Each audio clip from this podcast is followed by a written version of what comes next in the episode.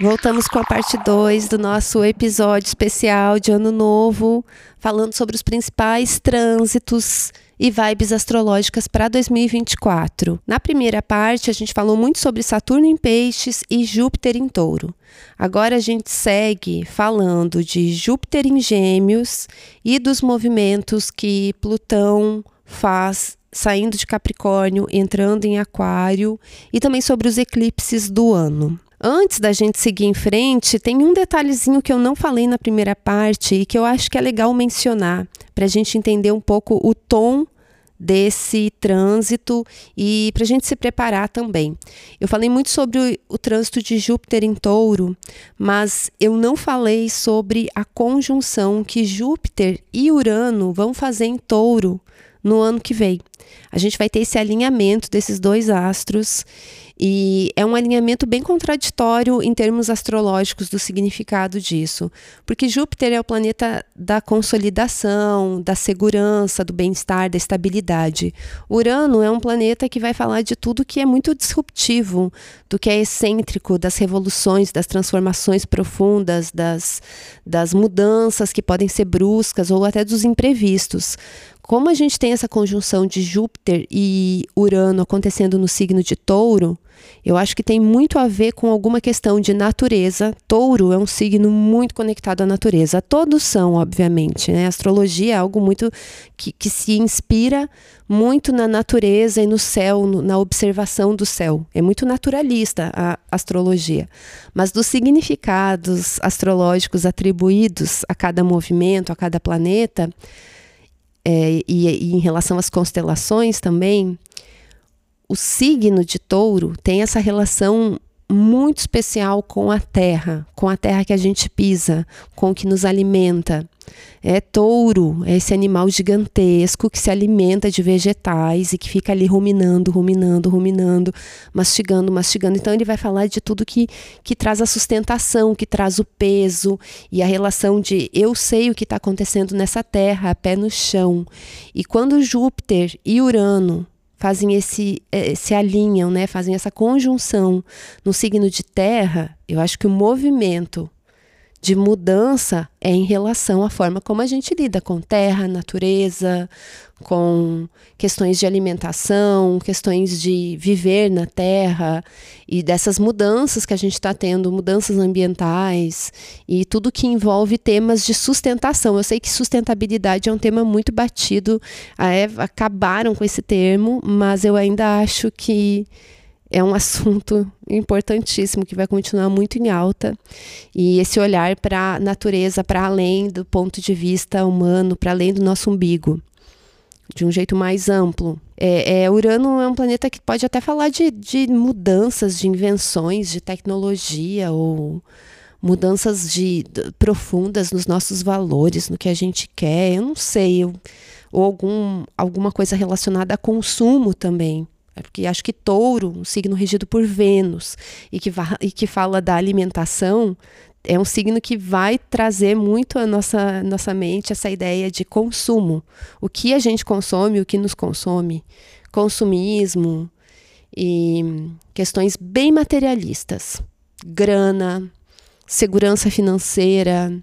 E daí, para ajudar, a gente vai ter esse trânsito de Plutão encerrando seu longo ciclo em Capricórnio e entrando em Aquário de vez no ano que vem. E Plutão entrou em Capricórnio em 2008. Esse trânsito tem muito a ver com rupturas importantíssimas, não sei se rupturas exatamente, mas esse trânsito traz à tona dinâmicas de poder. E quando transita em Capricórnio, vai falar de finanças, de mercado financeiro, poder do dinheiro, do capitalismo, do patriarcado, das autoridades, da, da, do, dos estados, do nacionalismo, do, da, dos, das autoridades, dos governantes.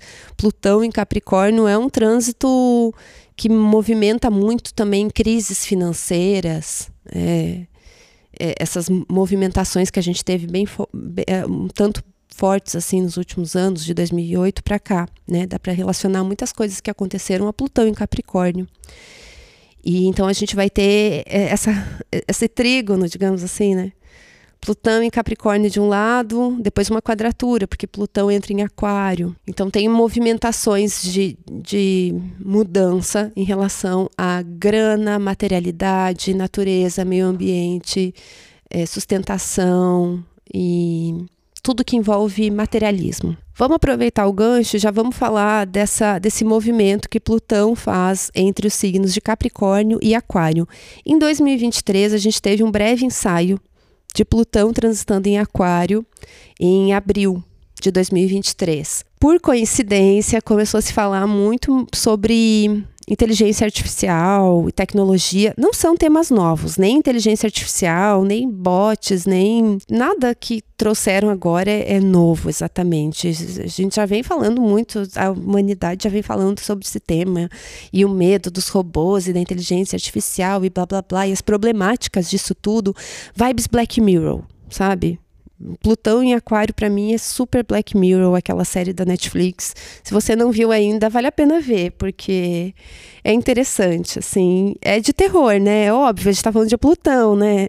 Então vai trazer essa coisa meio problemática e tal, o lado mais sombrio do que parece revolução tecnológica, evolução tecnológica, meu Deus, isso vai melhorar a nossa vida, isso veio para o bem, isso veio para o melhor. O que falavam da internet na década de 90 vai ser uma grande revolução e tal. E realmente foi, mudou muita coisa e fez bem para muita gente e proporcionou muitos movimentos de difusão de conhecimento, de informação, mas também tem um lado sombrio de estudo, né, do que a internet se tornou hoje, do capitalismo consumindo a internet, as grandes empresas, é, fake news, e agora com inteligência artificial, o povo tendo mais ferramentas tecnológicas para inventar tudo que é coisa, manipular narrativas, prejudicar pessoas, é, atacar democracias. Enfim, Black Mirror Acho que vale a pena. Acho até que eu vou reassistir alguns episódios. Eu gosto muito do conceito da, da, do Black Mirror também, que é essa tela escura quando o celular apaga. Essa tela escura que reflete a gente, a gente se olha. Ui, meu Deus, altos conceitos. Crítica social foda. Ah, nossa, a gente vai ver muita crítica social foda. Agora com Plutão entrando em Aquário, porque Aquário é o cara da crítica social, entendeu? Esse é o signo dos revolucionários. Meu Deus do céu, o Twitter vai estar tá bombando. Essa rede social não vai terminar nunca. Nem se chama mais Twitter, mas não me interessa, eu vou continuar chamando de Twitter, que eu sou essas véia. Daqui 30 anos, é, nem vai mais existir Twitter, eu vou ficar falando na minha, minha cabeça. Enfim, tudo que envolve tecnologia vai ser um grande um grande tópico, eu acho, com Plutão em Aquário. E, e, assim, eu não, não sou tecnofóbica, mas eu também não caio nessa lorota de ai meu Deus, a internet vai mudar a nossa vida, isso aqui vem. Nossa, esses bof aí que trabalham com internet estão fazendo melhor para o mundo e vão mudar a nossa vida e melhor. Ah, cala a boca.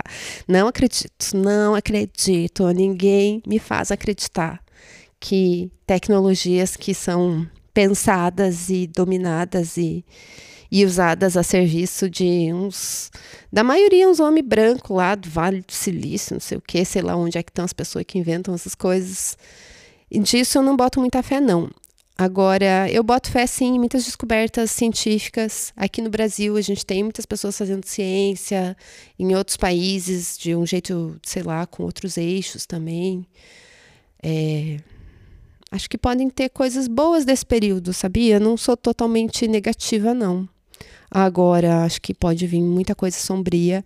E a gente está terminando 2023 já, tendo muitas notícias assim do, de como a internet, que é um instrumento, uma ferramenta de conexão, amplifica desafios e pode foder com a vida de algumas pessoas. Como a gente tem que estar tá preparado para lidar com isso, que é, é, tudo amplia a escala, né? A escala das coisas tudo fica muito maior assim. É algo que a gente precisa se preparar, se proteger também, assim para lidar com essa essa coisa massiva que a internet, que as tecnologias trazem hoje em dia. Enfim, não sei como lidar exatamente. Acho que não existe nenhum, não existe uma resposta, né, pronta nem nada do tipo, sei lá. Mas é algo a se pensar. Bom para buscar leituras para esse ano. É, Já está meio datado falar em algoritmo e essas coisas, mas eu acho que é um tema que continua super forte, obviamente, assim. Dinâmicas de poder, né? No fim das contas, é, quem que está exercendo poder, o poder vai mudando, vai se deslocando, vai para um lugar, vai para o outro, e, e como que isso afeta as pessoas. Plutão tem tudo a ver com isso, tá? Poder tem tudo a ver com esse, com esse, esse planeta aqui para para astronomia não é mais um planeta, depois volta a ser planeta, depois vira um planeta não. Você vê, Plutão é tipo assim, tem tudo a ver com status. é, uma hora tá em alta, outra hora não é nada, não é ninguém, depois tá em altos e baixos. Tem tudo a ver com esse trânsito, tá? Datas. A gente vai ter Plutão transitando em Aquário a partir do dia 20 de janeiro até o dia 1 de setembro de 2024. E em 1 de setembro, Plutão volta para Capricórnio e só ingressa definitivamente em Aquário em 19 de novembro de 2024. É um vai e vem.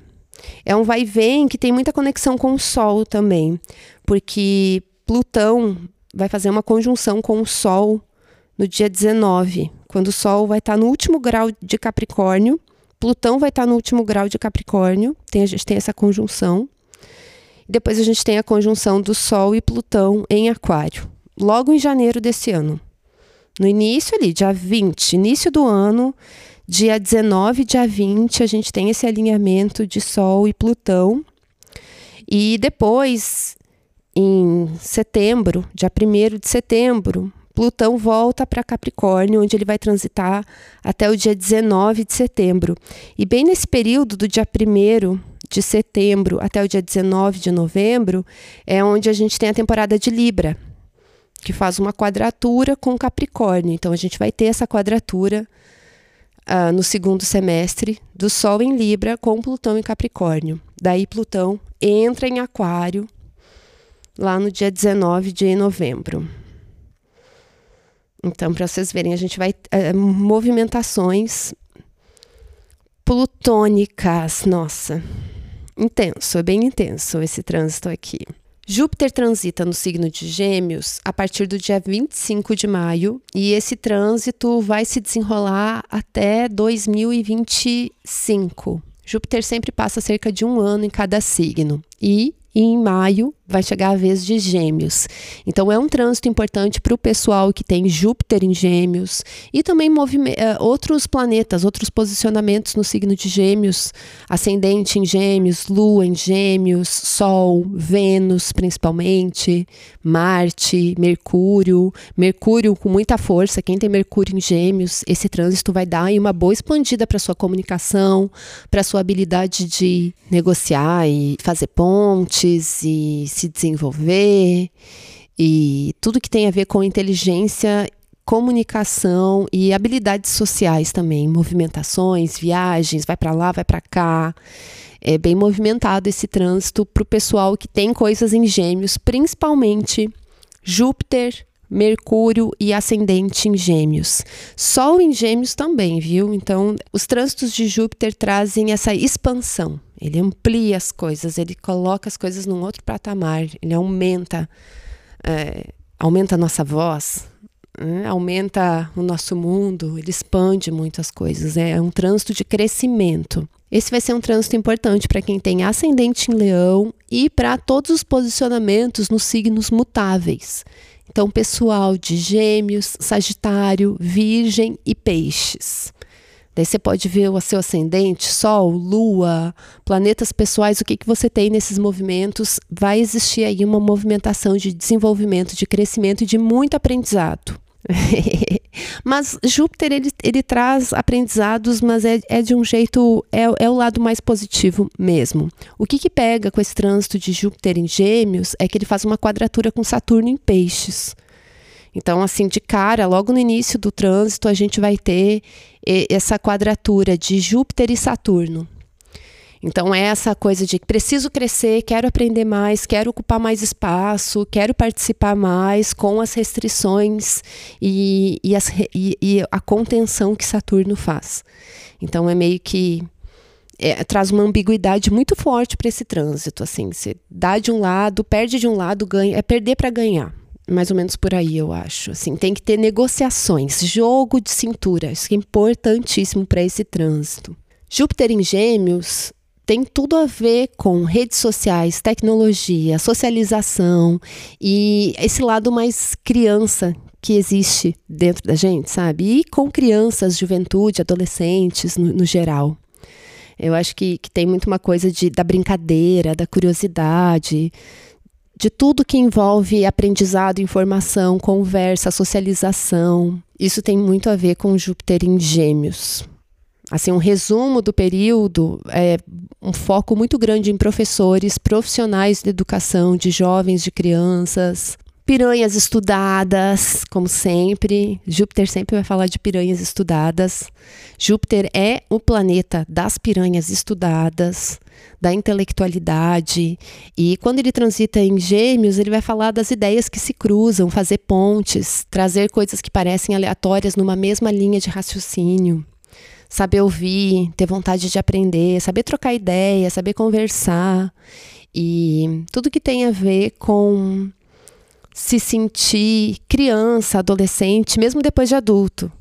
Então, acho que tem um foco muito grande, sim, coletivamente, pensar em crianças, educação, juventude e individualmente o nosso lado mais criança também, o lado que a gente se sente adolescente de novo, que a gente sente que a gente ainda tem muita coisa para aprender e que a gente tem que manter a curiosidade viva e conhecer novas pessoas e conhecer novas ideias e se manter assim com a mente aberta. Eu vejo mais ou menos por aí. É isso que eu tenho para falar de Júpiter em Gêmeos. Agora vamos falar sobre eclipses, nosso último tópico desse geralzão do ano novo. Todo ano a gente tem eclipses. E todo ano os eclipses acontecem num eixo do zodíaco, em dois signos opostos. A gente passou aí um período com eclipses no eixo touro-escorpião.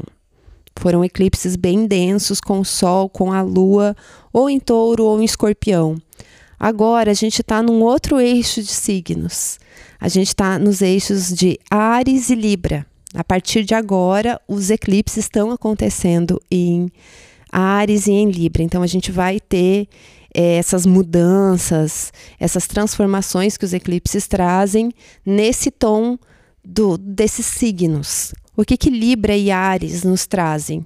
Libra vai falar das relações do outro. É um signo que exalta Saturno, os limites, o espaço do outro, as negociações, o que a gente faz em conjunto, é regido por Vênus, então tem muito a ver com harmonia, com a busca pela justiça, pelo, que, pela, pelo equilíbrio e pela reflexão, pela racionalidade, pelo planejamento e pela ponderação. Libra é um signo de muita ponderação. Por isso que a gente tem esse meme, esses clichês que Libra é um signo muito indeciso, que Libra é um signo que às vezes tem dificuldade de se impor, que meio que falta ódio para Libra, né?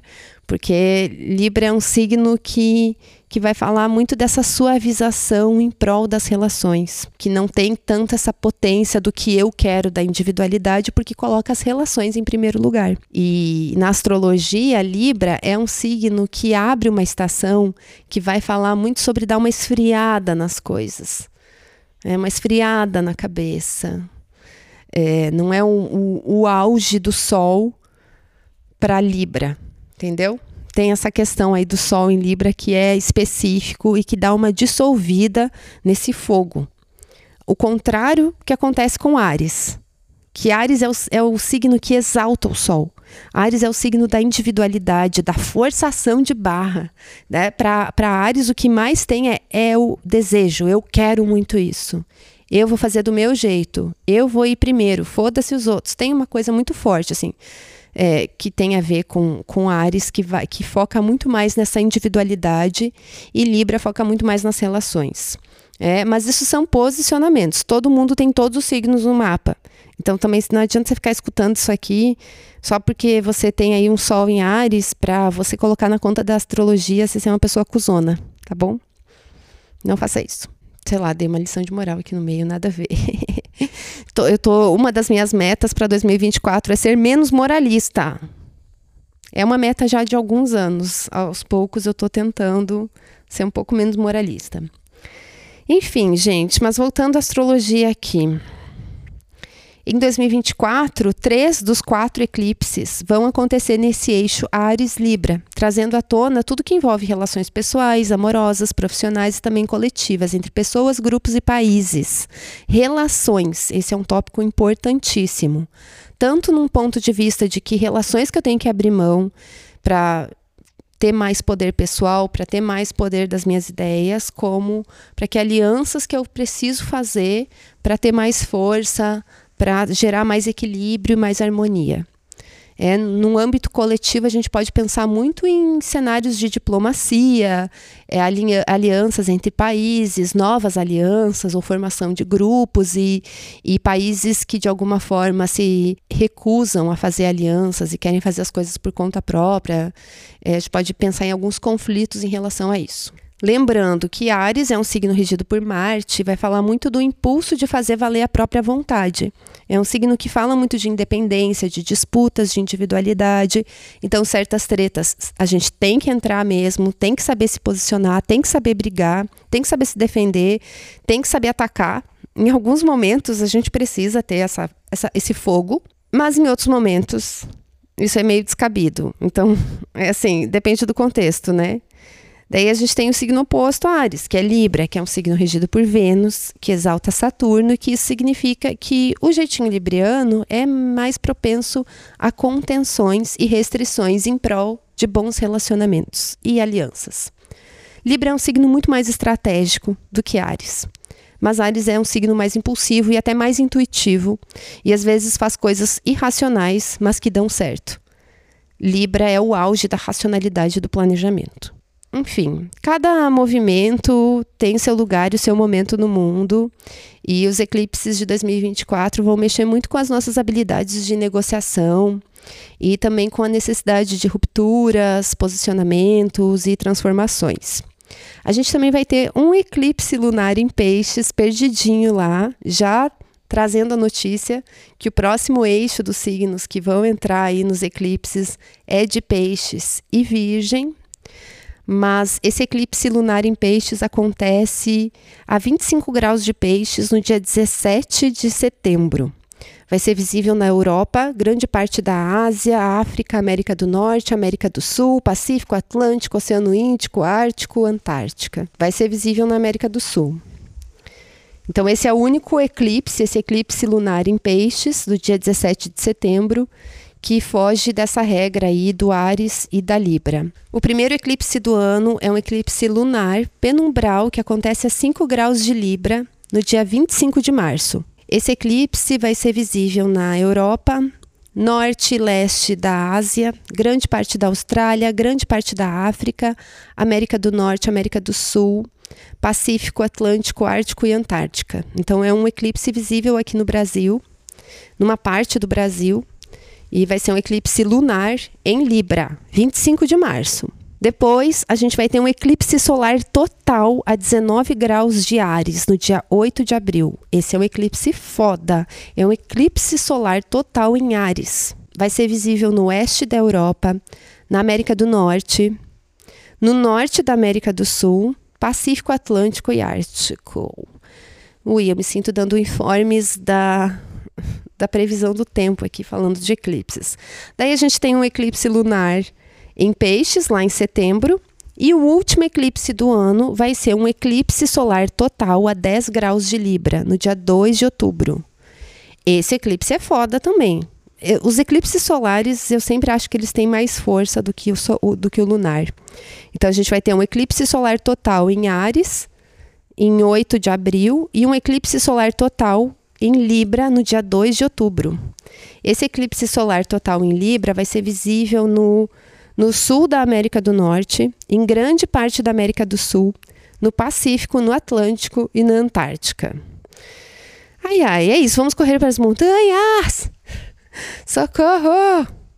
É isso. Essas são as movimentações desse ano, do apanhadão geral que eu queria falar sobre 2024 pensando em retrospectiva, desde que eu trabalho com astrologia, nesses últimos sete anos, esse não me parece que esse é um ano super intenso em comparação aos últimos anos. Principalmente a gente que passou por 2020, que foi rajadão. eu não acho que, que, que seja o caso de 2023. Acho que 2023 é muito uma continuação de. Opa, 2023 é o que a gente está acabando, né? Meu Deus. 2024 não entrou na minha cabeça ainda, gente. É isso. Gravei esse episódio Mercúrio Retrógrado, pura ousadia minha. Mas é isso aí. É, mas o que eu quero dizer é que eu não acho que 2024 seja um trânsito, seja um ano assim com trânsitos é, muito diferentes do que a gente já do que a gente já tem visto. É, vejo 2024 como uma continuação de 2023. É isso, muito forte. Assim, então, coisas que começaram agora em 2023 vão se desenrolar e ter repercussões em 2024. E em comparação, por exemplo, a 2020, esse é um ano fofo, tá? Pelo menos em questões de trânsitos astrológicos. Mas a gente vai ter alguns pontos bem de tensão ali de movimento, por exemplo, Plutão, a conjunção de Júpiter e Urano e os eclipses, mas os eclipses acontecem todo ano. Né? A diferença é que esse ano eles acontecem no. A maioria acontece no eixo Libra e Ares, que para o Sol é bem impactante. Enfim, amores, é isso. Para quem gosta de ler, eu organizei todas essas informações numa matéria especial sobre os trânsitos astrológicos de 2024 no site da L Brasil. Vou deixar o link aqui na descrição desses comentários. E é isso, encerramos a parte 2 e voltamos com as vibes para cada signo, tá bom? É isso. Fui. Feliz ano novo pra gente. Que 2024 seja gostoso. Beijo.